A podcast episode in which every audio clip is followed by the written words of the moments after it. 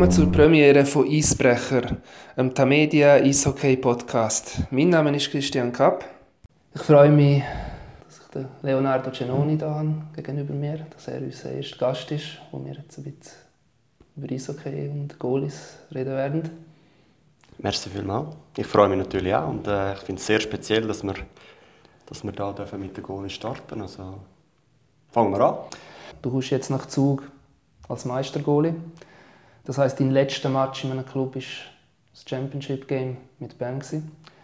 Du kommst aber auch als Nazi-Goalie zu Zug und dort war dein letztes Spiel das Kanada-Spiel oder 0,4 Sekunden vor Schluss, wo er den Sieg quasi vergönnt.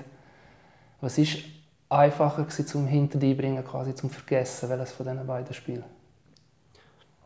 Ich glaube, man vergisst ja kein Spiel. Also es ist nicht so, dass man äh, jetzt irgendwie etwas ausblenden will. Aber man lernt daraus. Also man lernt äh, sehr viel und man lernt noch fast mehr aus Niederlagen. Man lernt, was man für Fehler gemacht hat dort. Und ich glaube, man kann vor allem besser werden, wenn man jedes einzelne Spiel kritisch anschaut. Und es ist ja nicht so gewesen, dass es jetzt das letzte Spiel mit dem SCB fehlerlos gewesen wäre. Also ich habe dort ähm, auch viele Fehler gemacht. Es ist einfach am Schluss aufgegangen, man das Goal mehr als die anderen. Und das ist im im Spiel gegen Kanada halt nicht der Fall gewesen. Ich habe jetzt die Frage gestellt, weil man hört immer wieder auch von Goalie-Coaches, aber auch von Goalies, wie wichtig zu vergessen. Trotzdem sind wahrscheinlich mehr auch gemeint auf einzelne Momente im Spiel, wo, wo dir nicht so gelungen sind. Bist du gut dort drin, zum ja, ja, ich bin eigentlich sehr gut in dem. Ich will mal sagen, das muss auch sein. Also du musst ähm, fängt jede Situation eigentlich bei Null an wieder. Und egal, ob du vorher einen Big Save gemacht hast oder ob du vorher den grössten Bock gemacht hast von, von der ganzen Saison. Es geht weiter. Hast du ein Ritual nach schlechten Momenten? Ich glaube, wenn ich es mal gesehen habe beim Melvin Niffeler, er geht nach jedem Gegengol kurz neben das Goal, spritzt mit der Flasche irgendwo ein und geht wieder zurück. Nein, eigentlich nicht. Also ich, ich versuche auch mit der Körpersprache sicher zu arbeiten, also um äh, den Mitspieler zu zeigen, hey, der ist im Fall immer noch dort. Ähm, er steht immer noch zwei, egal was passiert ist, egal ob es ein Goal gegeben hat. Und ähm, so war es auch in Kanada. Gewesen. Ich meine, das, das Goal, das alle ansprechen, das muss man dann halt auch sagen. Es ist, logisch, es war knapp vor Schluss, gewesen, aber es war der Ausgleich. Gewesen. Also es ist auch dort weitergegangen. Es ist nicht irgendwie etwas fertig gewesen. Wir hatten die Möglichkeiten gehabt, mit der Verlängerung nachher gleich noch den Sieg zu holen, was, wir, was uns leider nicht gelungen ist. Aber zurück zu deiner Frage, das Ritual eigentlich selber nicht oder eher unbewusst. Also ich will eigentlich wirklich ähm, weitermachen, äh, wenn es ein schlimmer Fehler war. Wieder anstehen, vorne anstehen, gewohnte Körpersprache ausstrahlen und dann weitermachen. Der Fred Brathwaite ist ja ist mal ein kanadischer Goalie, der im Spengler Cup war, mhm. vor vielen Jahren nachher in die NHL so gekommen ist und jetzt mittlerweile als Goalie-Coach schafft. Er hat genau zu dem mal etwas Interessantes gesagt. Er achtet ja schon bei den jungen Goalie extrem auf die Körpersprache nach Gegengol weil er hat das Gefühl, wenn die Körpersprache nach Gegengol sehr schlecht ist, färbe das extrem auf die Mitspieler ab. Also wenn du sehr negativ reagierst, ziehst du ziemlich schnell an deine Mannschaft ab. Ist das so? Das ist so. Das ist extrem so. Also wir sind ähm, Körpersprache ist halt etwas, wo alle sehen, oder? Und wenn du als Goalie ähm, deiner Mannschaft eigentlich nicht hilfst, indem du eine gute Körpersprache hast, dann werden die halt zwei Zentimeter kleiner und dann wird es, also denken schon, oh, jetzt wird es vielleicht noch mal ein bisschen schwieriger. Und das ist halt etwas, was halt wirklich jeder wahrnimmt. Das ist nicht so, dass man das verstecken kann. Und darum ist es etwas extrem Wichtiges, die Körpersprache. Und ähm, egal wie alt man eigentlich ist, ähm, ist doch die Ausstrahlung, die ein Goalie hat, das A und O eigentlich.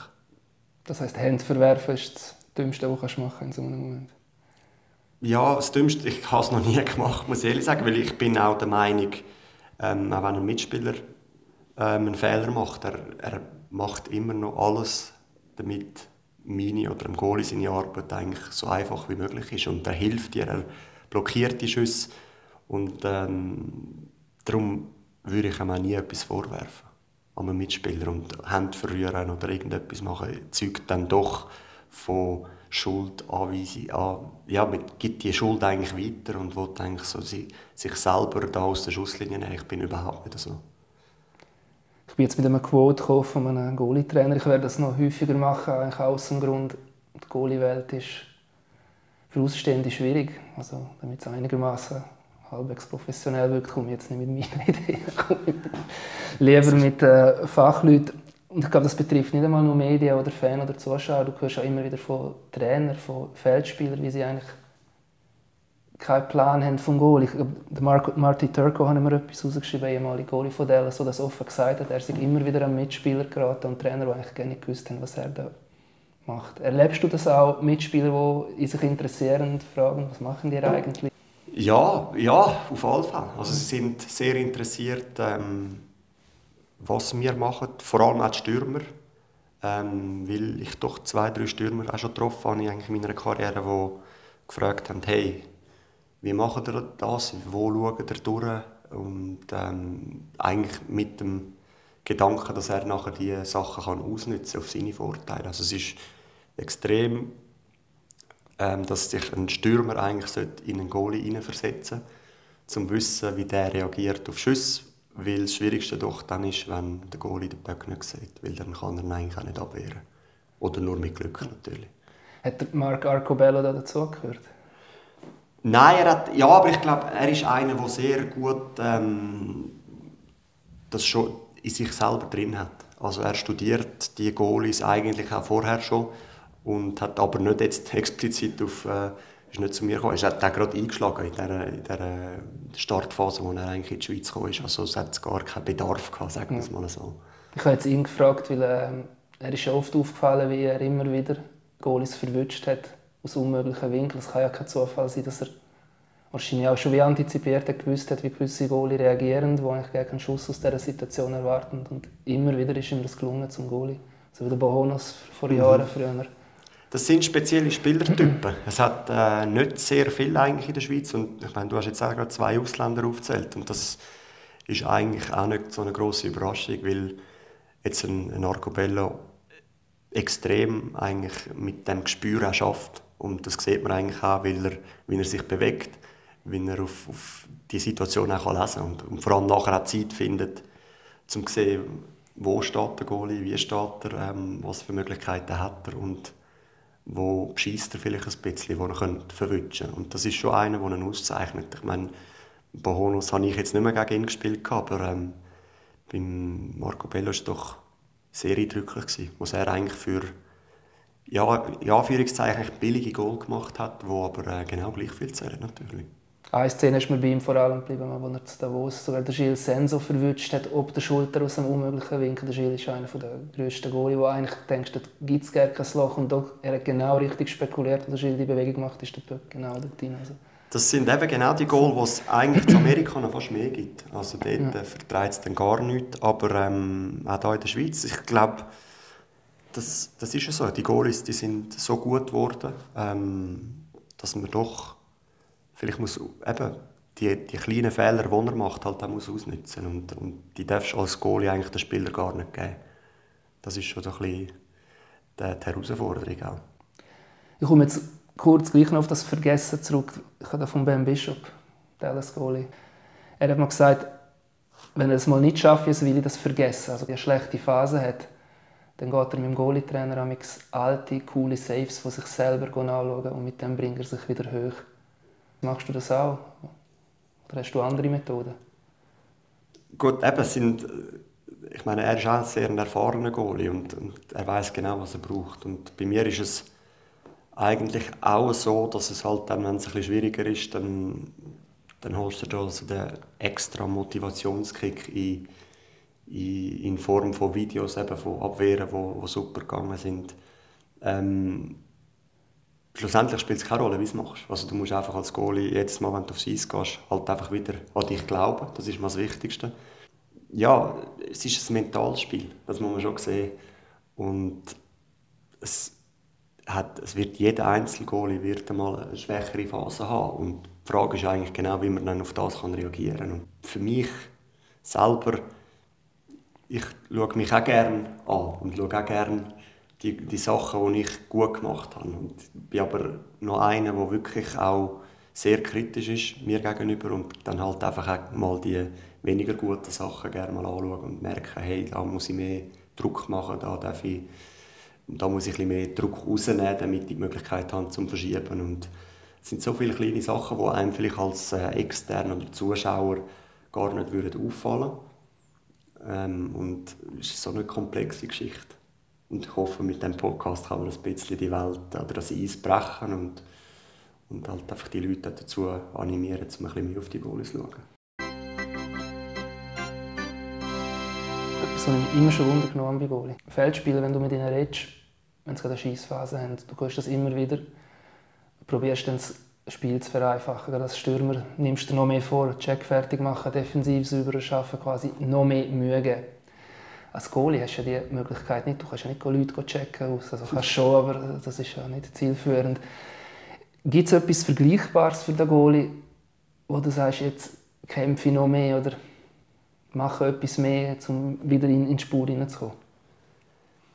Ähm, ist mir schwierig zu sagen. Ich hatte eine Zeit, wo ich mir eigentlich fast wirklich vorgenommen habe, ein bisschen mehr mitspielen. Also wenn dann da so der extra Boost, eigentlich, den du ansprichst, ähm, aus dem Goal rauszugehen und eigentlich dem Verteidiger zu helfen, so dass du den Böck als erstes spielst, dass er ein bisschen weniger unter Druck kommt. Aber dort muss man natürlich auch aufpassen, es ist ein schmaler Grad, ähm, übermotiviert sein, um gewisse Böcke zu holen oder versuchen zu holen zu gehen, wo, wo eigentlich unnötig sind. Und äh, jetzt, vor allem im letzten Jahr in Bern haben wir dann angefangen, auch dort eine kleine Statistik zu, äh, zu machen, wie viel Mal ist es gut gekommen, wenn wir Goalies den gespielt, berührt oder gespielt haben. Ähm, also gut gekommen heisst, die Scheibe ist schlussendlich aus dem eigenen Drittel rausgekommen. Nicht gut ist es eigentlich, wenn die Scheibe abgefangen wurde, ist vor der blauen Linie, was doch auch mal davor, äh, vorkommt. Und ganz schlecht eigentlich wäre es, wenn es ein Goal daraus gibt, oder wenn man eigentlich äh, unnötigerweise einen Pass spielen oder den Backpack stoppen. Und das ist schon so, ich habe mich dort sehr gemäßigt eigentlich, obwohl es etwas ist, was extrem hilft. Ich meine, wenn man in den schaut, die haben sogar die Brodeur-Linie hinter dem Goal gemacht, dass der Goalie nicht mehr im Ecken spielen darf, weil die Goalies einfach fast ein bisschen ein Libero sind vom, vom Eishockey. Und das hat sie in der Schweiz immer noch nicht so weit. Ich glaube, die Schweizer Goalies haben extremes Potenzial noch im Böckspielen.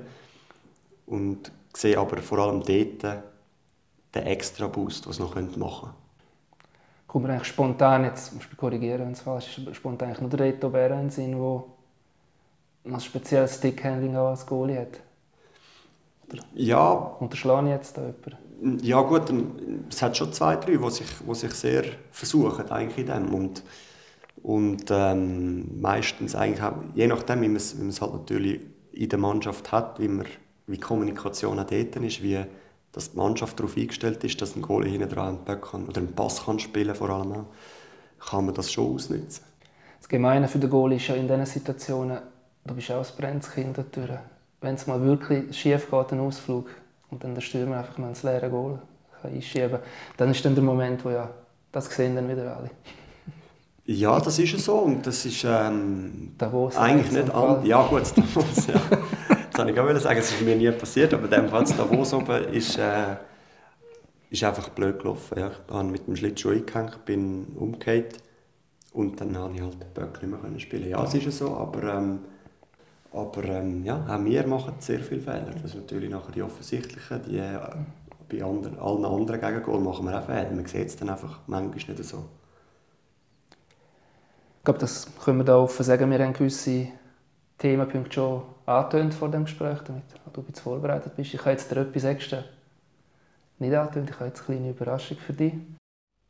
Es ist eine WhatsApp-Videonachricht von einem finnischen Herr, den du sehr gut kennst. Wir wechseln jetzt ganz kurz ins Englische drum. Leonardo und Christian, hyvää huomenta. Wie geht's es dir? I hope all is good there in Switzerland. Christian sent me a message that he would like me to ask some questions from Leo.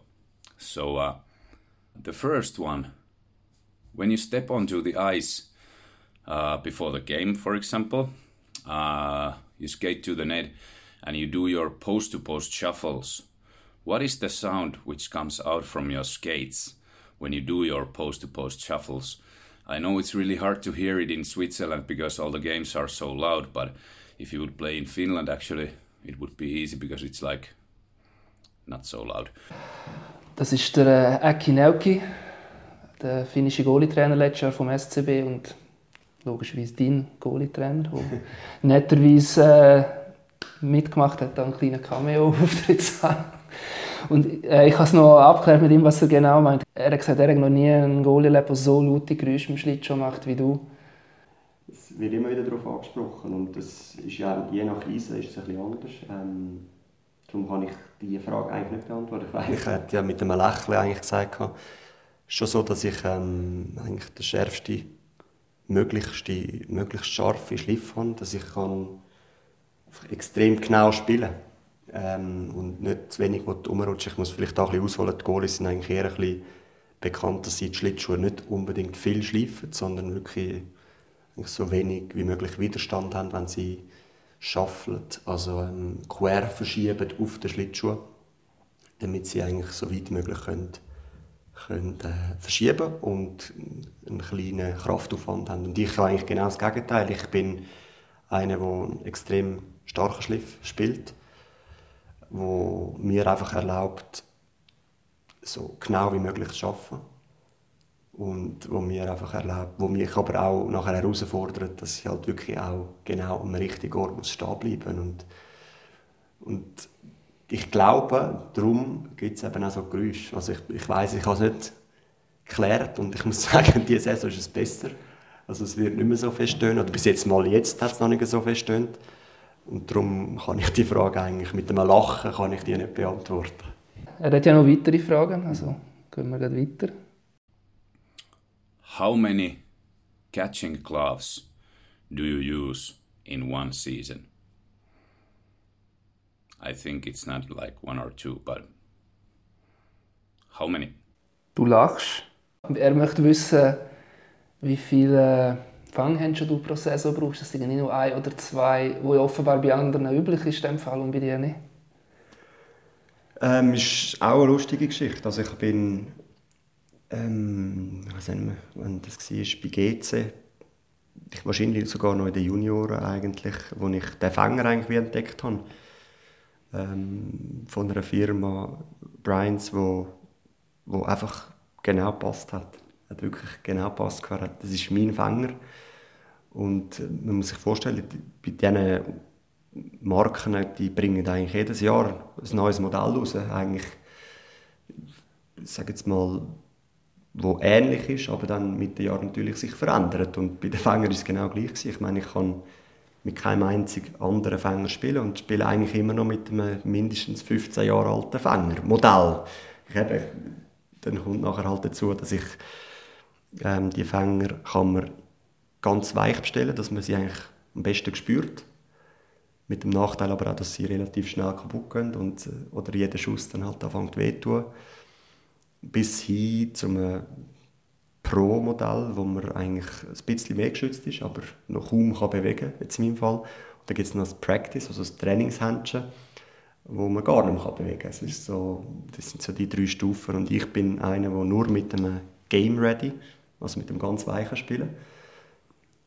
Und ich habe es wirklich angebracht, jetzt letztes Jahr bei ihm, ich habe mit einem einzigen Fänger gespielt und habe etwa noch sechs oder sieben andere Fänger gehabt, die ich nur im Training gebraucht habe. Also es ist schon extrem, wie viele Fänger ich dort gebraucht habe. Und sie haben sich eben, oder er hat sich, Aki hat sich immer lustig gemacht über mich, weil mein Platz hat ausgesehen wie eine, wie eine Sammelstelle für alte Goalie-Ausrüstung. Also es ist ganz schlimm geworden. Bis dann mal der Materialwart kam und gesagt du, jetzt ist genug, jetzt müssen wir mal aufräumen. Gehen wir zur letzten Frage. Er hat nämlich drei Fragen dürfen stellen. Mhm. Maybe you guys can talk something about the mental side too if you if you talk something serious it would be nice for the juniors or young goalies to know about the mental side mit der dritten Frage zum mentalen Aspekt vom Goalie-Job hat er jetzt fast schon ein bisschen vorgegriffen, der Aki. Zu dem kommen wir noch. Ich möchte aber noch zuerst äh, ein bisschen über die Beziehung von euch zwei reden, von dir und dem äh, Aki. Ich habe extra ihn gefragt, damit er schnell da ein, zwei Fragen stellen kann. Ich kann mich noch erinnern, als er letztes Jahr SCB-Goalie-Trainer wurde, ist, haben wir über ihn ein bisschen geredet. Du bist eigentlich, ist eigentlich ein spezieller Typ und du bist eigentlich sofort begeistert gewesen. ich würde gerne auch ein bisschen über Beziehung zum Goalie-Trainer reden, weil ähm, ja, ich glaube, es ist schon eine andere Beziehung als Feldspieler, Head Coach. Jetzt können wir vielleicht bei ihm mal anfangen. Was ist an ihm so speziell? Also zuerst mal muss ich sagen, es war äh, eine super Zeit. Ähm, ich glaube für uns beide, ich glaube, er ist das erste Mal, als er eigentlich im Ausland gecoacht hat, ähm, angekommen. Wir haben uns nicht kennengelernt, wir hatten ein Gespräch, gehabt, bevor er eigentlich, äh, zu Bern unterschrieben hat. Und in dem, in dem Gespräch eigentlich schon gemerkt, hey, das ist ein Mensch, der offen ist, wo, wo ähm, auch mit, nicht nur mit dem Goalie arbeiten sondern mit dem Menschen dahinter. Und das ist etwas, wo, wo mich extrem, wo mir extrem gefallen hat eigentlich dort. Wo beeindruckend war, dass er, dass wirklich die Person, die, die hinter der Maske ist, äh, kennenlernen und will eigentlich weiterbringen Das ist das eine. Das andere ist sicher auch technische Sachen, wo, wo er mir geholfen hat, zum vorwärts zu machen dort. Er ist ein, ein finnischer Goalie-Trainer und wir haben eigentlich die finnischen Goalies immer schon gepasst. Es hat ein bisschen angefangen mit dem, mit dem Ari Sulander, der eigentlich bei, bei ZSC war, wo, wo ich durch die Junioren dort bei GC durchgelaufen bin. Und, und das prägt natürlich. Ich meine, wir haben so eine, eine grosse Person, die in der ersten Mannschaft ist und dann schaut man dem halt Sachen ab. Und glaube, nicht nur wegen dem sind doch äh, die finnischen Goalie eigentlich meine ich sage Vorbilder, aber sicher zu denen, die ich aufschaue. Ich habe mit ihm ja mal länger über eure Zusammenarbeit, generell Zusammenarbeit, Goalie-Trainer, Goalie geredet. Und genau der Punkt, den er auch gesagt hat, möchte ich noch ein, zwei Beispiele noch reinwerfen, die mich recht überrascht haben. Also, er möchte ja wirklich alles, so viel wie möglich Private auch wissen, das heisst auch Partnerin kennenlernen. Das geht ja recht ins Persönliche rein, also in die Privatsphäre. Das ist wahrscheinlich nicht so üblich. Und ist das fast schon unangenehm am Anfang, wenn jemand so viel über einen will wissen Oder ist es für dich einfach gefallen, die da zu öffnen? Ich glaube, wenn er auf der gleichen Wellenlänge ist, dann, dann geht das relativ einfach. Dann ist das wie im, normalen Leben, dass man dass man äh, Freunde findet. Und, äh, und er war wirklich einer, der wo auf Augenhöhe mit mir geschwätzt hat. Und das ist sicher Vorteil, als wenn, als wenn du irgendwie umkommandiert wirst. Das ist dort überhaupt nicht der Fall. Gewesen. Es war von Anfang an eine super Zusammenarbeit. Gewesen. Und, ähm, also ich habe extrem viel gelernt auf dem Eisfeld, aber ich habe extrem viel gelernt neben dem Eisfeld. Und darum freue ich mich extrem, dass ich eigentlich äh, die Fragen von ihm gestellt habe er hat mir auch noch etwas gesagt, wo das Davos passiert ist. Ich muss es gleich noch schnell sagen. Für die, die ja. es nicht gesehen haben, war ja, du bist aus dem Goal, hast den Puck verpasst und äh, ich glaube, der Janik Frener von Davos hat können den Puck ins leere Goal schiessen, während du irgendwo auf der blauen Linie gestanden bist. Ich habe ihn glaub, zwei Tage später einen anderen Match getroffen und habe ihn dann gefragt, ja, was machst du eigentlich mit dem Goalie, wenn so etwas passiert? Und er hat gesagt, bei ihm war es üblich, dass er den Goal in Ruhe lässt. Nach so einem Match, wenn ihm so etwas passiert, da redest du eigentlich erst am nächsten Tag darüber oder überhaupt nicht, außer der Goalie will darüber reden. Ist das die übliche Herangehensweise? Einem Goalie-Trainer glaube ich schon. Ich glaube, du musst einfach ein das, das Fingerspitzengefühl haben und, und das bedarf natürlich einem gewissen Vertrauen untereinander. Und ich glaube, je mehr dass, dass sich der Goalie-Trainer und der Goalie auch selber spüren, desto mehr weiß eigentlich auch der, der Goalie-Trainer, ja, soll ihn jetzt auf die Sachen ansprechen. Wie reagiert er? Ist das gut oder schlecht oder überhaupt nicht? Oder, das ist dort, ich meine, es war eine Extremsituation, man muss sich, wenn man schon, sich das nicht vorstellen kann, muss man dann halt auch wissen, dass vielleicht drei Viertel von der Mannschaft hat eigentlich gelacht gehabt, auf der Bank. Also es ist nicht irgendwie... Ich habe auch gelacht, aber ich muss das ist, das ist so lustig. Ähm, eine lustige Situation, die eigentlich mir noch nie passiert ist. Und darum konnte ich das eigentlich mit recht viel Humor nehmen. Also es hat mich überhaupt nicht gestört. Und wir haben das einmal kurz angesprochen, auch mit einem Lachen im Gesicht. Und hat mir noch ein Video gezeigt. Und wir haben dann äh, das eigentlich abhaken Machen wir gerade den Schwenker zu gerade etwas Ernsthafterem. Ich zitiere da auch einen ehemaligen NHL-Goalie-Coach Mike Valley. Der gibt jetzt mittlerweile auch Bücher raus äh, vor allem über die mentale äh, Perspektive vom Goalie-Job. Einen Satz habe ich da rausgeschrieben. keine andere Position im Sport ist so, also im Sport generell finde ich, ist so anfällig auf psychische Probleme, Angstzustände mit Folgen, wie Muskelübersäuerung, Atemnot, Übelkeit, Schweißausbrüche, wie der Hockey-Goalie. Erzähl. Da habe ich, glaube die falsche Position gewählt. Nein, es ist, ähm, es ist so. Es ist jetzt vielleicht ein extrem formuliert. Das ist schon... Ähm, man muss vielleicht auch sehen, jede, jede Medaille hat zwei Seiten. Und das ist vielleicht die eine Seite und die musst du können handeln. Du musst mit dem können umgehen, weil du weißt, du bist alleine dort draussen. Ähm, musst das mental können verarbeiten und auf der anderen Seite kannst du das Spiel entscheiden. Immer Gute, auf die gute Seite meine ich jetzt und schöne Abwehren machen. Du kannst dem Team helfen, du kannst ähm, extrem viel äh, positive Sachen hat es da auch als Goalie und ich glaube, man darf da nicht schwarz und weiß sehen. Das ist wirklich ähm, so eine super Position, die du dort hast. Und ich meine, ich kann sagen, ich bin jetzt, das wird die 13. Saison sein von mir und habe noch nie ein Goal gemacht. Und ich habe immer noch extrem viel Freude an, meinem, an meiner Position. Also jeder andere wahrscheinlich schon langsam aufgehört, wenn er das auch nach 13 Jahren immer noch kein Goal gemacht hat. Und ähm, trotzdem weiß ich auch, wie viel Arbeit das dahinter steckt. Und das ist vielleicht etwas, was ein im Verborgenen bleibt. Jetzt mit all diesen Sachen, die du jetzt aufgezählt hast, genau gleich. Es ist, es ist ein, ein Stress manchmal, das sicher. Und trotzdem ist es genau das Schöne, sich eigentlich dieser Herausforderung zu stellen und halt die nachher können zu bestehen. Es scheint ja gleich wie, wie, wie ein Tabuthema zu sein, zumindest bei aktiven Goalies. Es gibt recht viele Goalies, die über so etwas reden nach der Karriere oder Coaches, die darüber reden, aber eigentlich keine aktive Goalie. Ich frage dich jetzt gerade direkt, ähm, wann hast du das letzte Mal Angst gehabt vor einem Match oder in sonst irgendeiner Situation?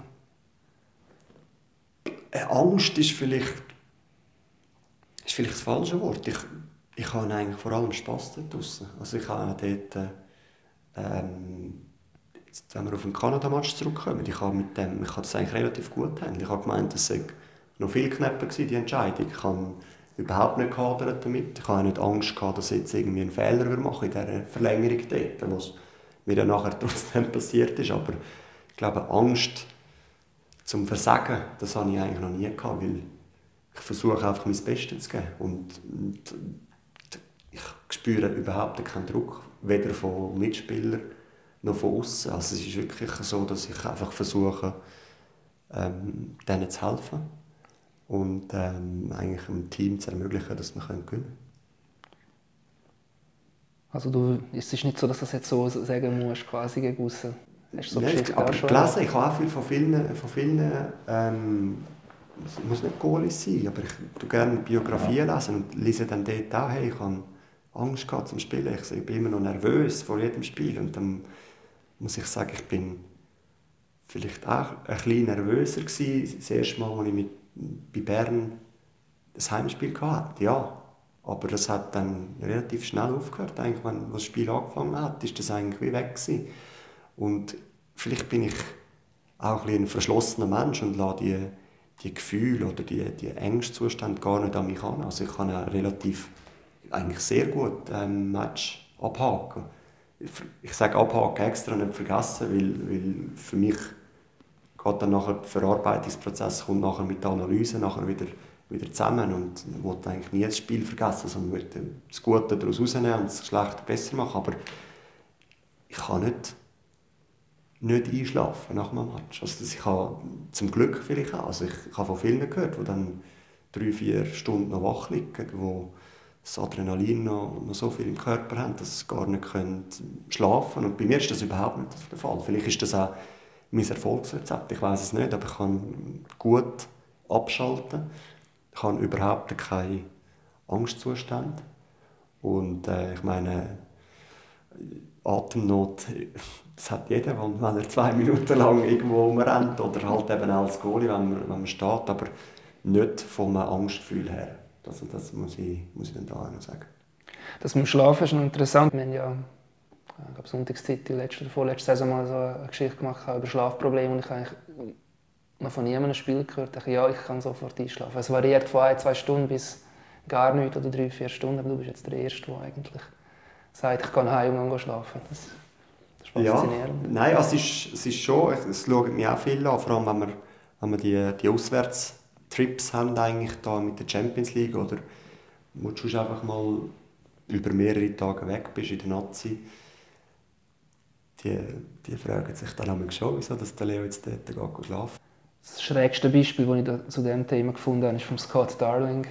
Das ist ein AHL-Goalie, hat aber eine kurze Zeit mal bei Chicago er mal und er hat als Ritual, weil er vor jedem Spiel immer noch nervös ist und das ist eigentlich auch schon routiniert, er bricht der Wasser, also er kotzt okay. Wasser vor jedem Spiel und wir, seine Mitspieler haben das schon als lustiges Ritual sich angewöhnt, also sie haben gewusst, oh, schau, das Gott, jetzt kotzt er wieder Ja, auch speziell und ich meine, ja, es, ist, es zeigt schlussendlich auch, dass wir nur Menschen sind, Menschen mit, mit äh, Macken, wo, wo das halt auch ähm, ja, wo ein Gefühl haben und alles. Aber ich kann sagen, ich weiß nicht, ob es ihn beeinträchtigt in seiner Leistung, aber ich kann für mich selber reden. Ich, kann, ich steigere mich nicht in irgendetwas hinein, dass ich Angst bekomme oder dass ich mich unwohl fühle. Ich meine, ich, ich darf jeden Tag eigentlich spielen gehen, ich muss nicht arbeiten. Das ist schon ein grosser Unterschied, wo man halt einfach wirklich auch realisiert, wenn man wenn man das Spiel halt einfach, oder wenn man Profi darf werden und das halt eigentlich als Beruf anschaut. Also ich habe extrem Freude an dem, was ich machen kann. Ich, liebe das Eishockey und ähm, es, es, ist immer noch das Beste, was mir passieren kann. Weiteres Zitat. Bei uns in der Schweiz haben Goalies eigentlich zu wenig Druck. Das ist von dir. Von mir? das hast du mir mal gesagt. Ja, ich glaube, also zu wenig Druck, ich glaube, das war äh, eher so Konkurrenzdruck, gewesen, nehme ich jetzt so, mal an. Ja, in dem Zusammenhang, ja. Ähm, ja.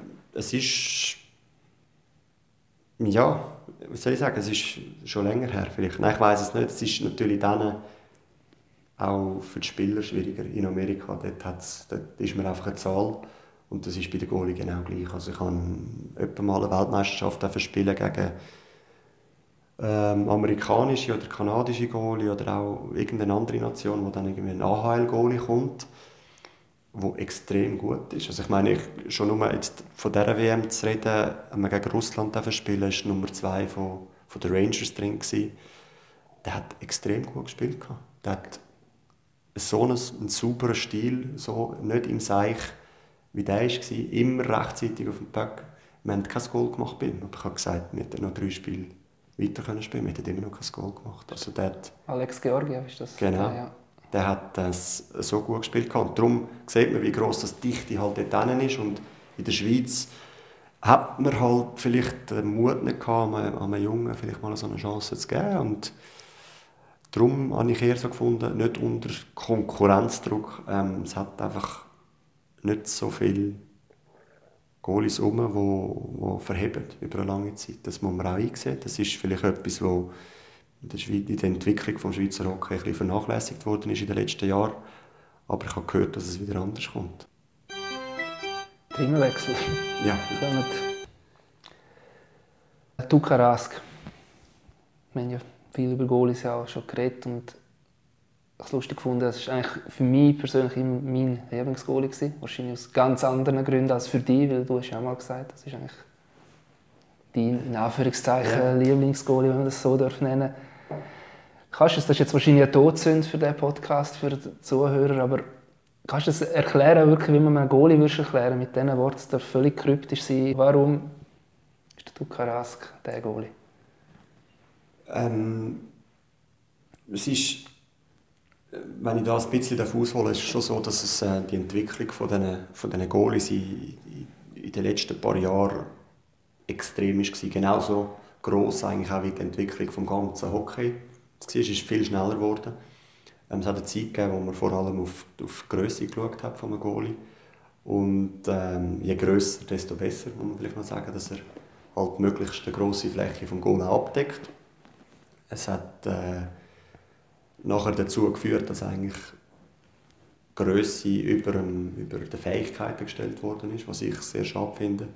Und zurück zum Tukarask. Erstens mal ist er, ist er gleich alt wie ich. Also wir haben äh, U18, glaube ich, es gewesen, WM gegeneinander gespielt. Gehabt. Das ist, er ist noch ein Film, das kommt noch dazu. er ist der Goalie von Boston, der Nummer 1 Goal, das müssen wir vielleicht für die, die das nicht so ja, genau. sagen. Also er ist äh, jahrelang eigentlich in der NHL ähm, sehr ein solider Goalie. Und das sind jetzt alles so Grundvoraussetzungen, die eigentlich nicht so eine große Rolle spielen. Ähm, was mich beeindruckt, ist, dass er extrem gutes Spiel lesen und er eigentlich ein Fänger ist. Also er ist eigentlich ist er darauf aus, dass er den Böck ab, nicht abwehrt, sondern fängt. Und die größeren Goalie, die mehr Fläche haben, die lassen sich eher abschiessen. Und ich habe die Entwicklung eigentlich nicht so schön gefunden, ähm, wo auch in der Schweiz immer mehr Einzug gehalten hat, aber nicht so fest wie in Amerika oder in Schweden vielleicht. So, und er ist wirklich einer, der, der auf die Schüsse extrem lesen. Also man sieht das vor allem auch, wenn man Bilder sieht, wo man sich mal vielleicht achten auf die Augen, ähm, wie fest dass die auf, auf die Scheibe, auf die Scheibe, auf den Böck fokussiert sind. Und das sieht man eigentlich relativ schnell, welche Goalie in welche Kategorie hineingeht. Und, und der Tukarask ist eigentlich so fast ein bisschen wie das Musterbeispiel für einen Goalie, der aber durch seine Augen und durch sein Spiellesen koppelt mit seiner Geschwindigkeit auch ähm, extrem gute Partien und gute Saves halt auch macht. Und ich würde mich ja nie mit ihm vergleichen, überhaupt nicht, aber er ist so etwas, wo, wo sich mit meinem Ideal eigentlich deckt und ich auch gerne zuschaue. Generell finnische Goalie, das haben wir ja erwähnt. Sie sind uns ja voraus in der Goalie-Arbeit. Das ist wahrscheinlich eine dumme Frage. Ja, sie sind wahrscheinlich meilenweit voraus, oder? Oder wie siehst du das? Hm, ich glaub, ja, was heisst meilenweit voraus? Es ist immer sie produzieren Goalie um Goalie auf allerhöchstem Niveau. Ja, sicher. Ähm, sie haben auch viel mehr Auswahl wahrscheinlich, ich weiß es nicht. Nein, es ist schon, dass man dort halt einfach sie haben so wie, man sieht, dass es ein Film ist. Das ist so ein bisschen die Merkmale, die fallen einem eigentlich relativ schnell einmal auf, wenn man sich für das Goalie sein interessiert. Und sie haben einfach die Entwicklung mitgemacht. Ich glaube, sie sind in die richtige Richtung gegangen, vor allem auch. Sie haben ähm, sehr polysportiv die Goalies eigentlich wie erziehen und darum können sie eigentlich eben die Scheibe fangen und lassen sich nicht abschiessen. Und das ist schon das Merkmal, das ich schon beim Ari Sulander eigentlich können beobachten konnte. Das ist 20 Jahre her. Und das zieht sich durch bei einem Tuka Rask oder einem Pekka Rinne, der letztes Jahr zu, zu Bern zu Besuch war. Man ist eindrücklich. Und der ist dann nachher noch mal 15 cm grösser als ich. Und wie der aber immer noch mit, dem, mit den Augen am Böcken angeht und dann nachher auch den Körper anbringt, das ist schon einmal eine andere Liga. Ja. Zurück zum Goalie-Trainer. Du wirst jetzt zum vierten Mal hintereinander einen neuen Goalie-Trainer haben. ich komme jetzt wieder mit einem Zitat von einem Nordamerikaner, Curtis McElhinney. Das ist ein richtiger Journeyman-Goalie, der jedes Jahr fast woanders spielt. Jetzt ist er gerade bei Tampa Ersatzgoalie. Er hat mal über diese Situation geredet. Er hat eigentlich jedes Jahr in seiner Karriere einen neuen Goalie-Trainer. Er fühlt sich etwa die Wiener Identitätskrise. Du machst dann immer etwas anderes. Wie erlebst du jetzt, dass du jetzt zum vierten Mal einen neuen Goalie-Trainer hast? Ja, ich muss sagen, es sind Vor- und Nachteile. Ich meine, man hat sicher eine mangelnde Kontinuität, die da reinkommt. Und äh, so eine Saison ist dann halt, wenn man es auf die lange Sicht anschaut, halt einfach gleich nicht so lang, dass man etwas gross kann aufbauen kann. Und trotzdem muss ich sagen, bin ich extrem glücklich in diesen, in diesen letzten vier Jahren. Also es ist von jedem Einzelnen ähm, etwas können mitnehmen ähm, Ich meine, man muss da vielleicht wissen, dass die neun Jahre in Davos mit dem Marcel Kuhl zusammen geschafft haben, wo mich eigentlich geformt hat, wo, wo mir die Sachen in meinen Rucksack hineingepackt hat, wo, ich, wo, wo mich stark machen. Ähm, einer, der mich, glaube am meisten geprägt hat in meinem ganzen Leben. Und für das bin ich sehr dankbar. Und dann bin ich weggegangen von Davos und da wusste ich, lasse eigentlich das Kapitel hinter mir und komme zu Bern, habe dort einen Reto Schürch gehabt, bist erreicht. Und dann eben der Aki eigentlich am Schluss. Und ich habe von allen drei dort etwas mitnehmen Also es ist wirklich so, sie geben dir ein neues Bild und du musst halt einfach mit dem musst das ein bisschen handeln Du musst ein gewisses Selbstbewusstsein haben, um zu wissen, was dich stark macht und auch kritisch genug sein, um zu wissen, dass du nicht alles kannst und dann auch begreifen, dass sie dir eigentlich helfen wollen. Ich bin jetzt zum EV zugekommen mit dem Simon Pfister, ich habe ihn vorher auch nicht kennengelernt. So gesehen sind Sie jetzt fünf in fünf Jahren sogar, ja? Nicht vier in vier, ja? ja. Ähm, ja, sicher. Aber auch dort ist, meine, ist eine neue Chance. Es ist, ähm, ja, ich glaube, es kommt sehr gut. Ich bin auch ein offener Mensch. Ähm, ich bin vor allem offen. Oder ich bin auch bereit, zum, zum Sachen, zum Zeit investieren in neue Sachen, zum Sachen ausprobieren, weil ich doch noch ein gewisses Potenzial sehe bei mir und, und auch jeden Tag besser werden. Man hört ja oft, musst du mir dann sagen, ob das wirklich so ist oder nicht, gerade bei älteren Goalies solltest du als Goalie-Trainer eigentlich nicht mehr allzu viel Neues verändern Der Aki hat mit dir ja den, den Wechsel, man vielleicht ganz kurz erklären, von dem, wenn der Pöcki Mecken ist, wie der Goalie beim Pfosten steht. RVH gegenüber VH, das, der Unterschied ist ja ganz banal erklärt, ob der Schoner am Pfosten ist oder der, das andere Bein hoch ist und der Schoner beim Pfosten quer. Und er hat mit, das ist ja ich glaube, die meisten Zuschauer achten auf so etwas gerne. Bei euch ist das wie so eine Religion so oder so. Und er hat bei dir ja eigentlich den Wechsel probiert zu machen, weil das andere wie moderner ist. Du hast dort ja mitgemacht, aber es war eine lange, eine sehr lange Periode. Gewesen. Ja, es ist so. Es ist, äh, eben auch dort, das zeigt sich, das ist ein Beispiel, wo die Situation, die, die passiert nicht so oft und ähm, wenn man etwas Neues lernt, dann muss man es fast tausendmal machen, bevor man es wirklich einmal macht. Und bei mir war es lustig, dass es das erste Mal, als ich es im Spiel versucht habe, ist es eigentlich schief gegangen und habe ein Gegengol bekommen. Aber auch dort, ich meine, er ist auch, er hat das eigentlich mitgebracht in seinem, in seinem Rucksack, hat mir das, äh, die Sachen gezeigt. Und ich habe gesagt, hey, ich probiere es.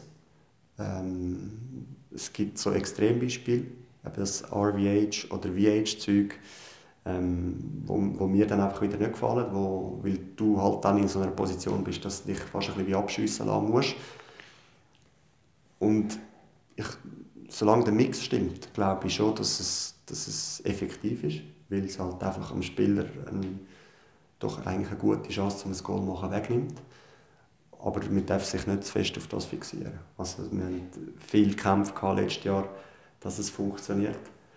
Und dann haben wir wieder zwei Schritte zurück gemacht, damit wir ähm, dann nochmal einen neuen Versuch können starten Aber schlussendlich muss ich sagen, ich bin extrem viel gelernt, die, die Position. Ich sage nicht, dass ich sie perfekt beherrsche, aber ähm, ich kann sie jetzt anwenden, eigentlich dann, wenn ich sie wirklich auch brauche. Und wird sie auch wieder anwenden, sicher. Du hast erwähnt, du hast vor neun Jahren im cool am Stuttgart geschafft, was ja eine sehr lange Zeit ist. Ich habe dort noch, was sehr gut passt zu dem, ein lustiges Zitat gefunden von Mitch Karn. Der gilt in Nordamerika als der Goalie-Trainer-Guru. Seine Erfahrung war, als Goalie und Goalie-Coach müsstest immer wieder mal aneinander aus dem Weg gehen, weil irgendwann, weil du ja so eng miteinander zusammen schaffst, mehr als Feldspieler, Headcoach, irgendwann gehst du mal einfach auf den Geist. Du hast neun Jahre mit Marcel. Der Arno vor Jahren hat mir einmal den Marcel beschrieben. Ah, weißt du, Marcel, er ist bisschen extrem. Ja, ich habe das Glück gehabt, dass ich mit ihm zusammen arbeiten konnte. Äh, ich habe noch nie einen Menschen gesehen, der so eine, so eine positive Ausstrahlung hat, so eine ähm, Bereitschaft halt auch hat, um, um Sachen zu unterstützen. Ich meine, er hat mich zu dem, wirklich zu dem gemacht, wo, wo ich jetzt bin und bin extrem froh. Man muss aber auch sagen, dass wir eigentlich nicht täglich zusammen gearbeitet haben. Wir haben ähm, ein Goalie-Training am Mittwoch, eigentlich am spielfreien Tag, wo wir, wo wir Sachen angeschaut haben. Und dann ist er noch jedes, jedes Spiel auch noch und hat dann eben noch 100% geschaffen. Also man muss sich das mal vorstellen. Man schon nur dort sieht man, wie ein Mensch tickt, wie viel dass er, dass er wirklich auch dort investiert hat. Und bei uns ist es extrem gut gegangen. Ähm, er war extrem fordernd und zum Glück auch. Also er ist wirklich, hat mir die Ideal mitgegeben die es auch braucht, für einen, einen Goalie zu sein. Und, und darum ist es schon noch lustig, wenn wir jetzt das auf das andere vergleichen, auf das Zitat, das du gesagt hast, passt das eigentlich ein bisschen. Also wir, haben, wir sind eigentlich aufeinander geprallt dort jetzt Davos am Mittwoch. stundenlang sehr intensiv miteinander gearbeitet. Wir haben uns noch dreimal sonst in der Woche gesehen und haben sonst eigentlich, sage jetzt mal, zwei bis drei Tage Ruhe voneinander. Also es hat super funktioniert. Wir kommen zum Ende. Der letzte Punkt, den ich noch mit dir ansprechen möchte, ist, es ist ein Artikel, der im The Athletic, dem Fachmagazin in Nordamerika, schon ein paar Monate her, was erschienen ist. Es geht zum Goalie, um eine Goalie-Schule in den äh, USA, wo es jetzt junge Goalie, sehr vereinfacht gesagt, wieder mehr Richtung Stand-up ausbilden. Das heisst, noch länger stehen bleiben. Also für mich klingt das ein bisschen 80er, 90er Jahre, Olivier Anken. Ist es nicht so. Es geht mehr auch um mehr länger spielen, also eben darum auch stehen bleiben, länger oben bleiben, mehr reagieren und wirklich nur im letzten Moment runtergehen. Und ich kann mich erinnern, wo du den Artikel gelesen hast, du bist völlig begeistert gewesen. Es ist ein Tabubruch, wenn man es so anschaut. Also es ist, nein, vielleicht nicht ein Tabubruch, aber sicher eine, eine andere Entwicklung. Also wenn man eben das, das Eishockey anschaut in den letzten paar Jahren, das ist extrem schnell geworden. Das ist, ähm, die Goalies haben, müssen grosse Distanzen verschieben. Ähm, und das braucht dann halt einfach auch Beweglichkeit vom Goalie, sagen wir Agilität und eine gewisse Schnelligkeit, auch wo du einfach auf dem Boden oder wenn du auf den Knie bist, dann kannst du dich gar nicht so schnell verschieben. Und darum ist das etwas, wo, wo ich versuche zu leben, eigentlich schon schon seit ich Goalie bin. Also ich bin, wollte eigentlich der schnellste Goalie sein und das erreichst du vor allem auch, wenn du auf den Füßen bleibst und so viel wie möglich auf den Füßen bleibst. Ähm, und es bedarf halt einfach auch, dass du das Spiel musst können lesen ähm, dass du im richtigen Augenblick die Balance und den Druck kannst auf die Schlittschuhe geben, damit du halt einfach so eine extreme Verschiebung auch machen kannst. Und darum bin ich genauso begeistert wie du, ähm, als ich den Bericht gelesen habe und gesagt, das wäre eigentlich mein Ziel. Also so wollte ich eigentlich können spielen und es ist, ich war fast ein bisschen gerührt, weil man eigentlich das nie mehr sieht, wenn man die Kleinen ausbildet. Und das ist schon jetzt äh, immer, es kommt wieder ein bisschen mehr. Man kommt weg von dieser Größe, wo, wo der Fläche spielen und hin zu diesen athletischen Goalie, die einfach schnell sind und halt auf dabei sind und dann halt auch zur rechten Zeit am richtigen Ort sind, weil das ist ähm, vor allem etwas, wo, wo die Goalies sollten machen. Dann gibt es weniger Big Saves auch. Das ist etwas, wo mir einmal vorgeworfen wird. Hey, Leo, du hast zu wenig Big Saves. Ich sage, ja, aber Big Saves macht man nur, wenn man vor einem Fehler gemacht hat und ins Eich kommt und dann in den extremen Situationen halt noch irgendwie einen, einen Sprung fast noch muss machen Leonardo Genoni, Goalie-Trainer. Goalie-Trainer, ja, ich... Es tönt so. Ja, es tönt fast so, aber es ist etwas, wo ähm, ich mir selber jeden Tag auch, ähm, ich sage es nicht einflüstere, aber ähm, vorleben und ich habe doch auch mit anderen, viel mit vielen anderen Goalies zusammen arbeiten und auch mit jüngeren Goalies und gibt ihnen das auch, oder versuchen das auch mit auf den Weg zu geben, weil es ist einfach in meinen Augen doch die beste Lösung für äh, oder die Möglichkeit, so den Backup abzuwehren oder zu stoppen. Ich danke dir herzlich, dass du der erste Gast warst in unserem Podcast. Merci vielmals. Interessant war. Unseren Zuhörern natürlich besten Dank fürs Zuhören. Und ja, bis zum nächsten Mal.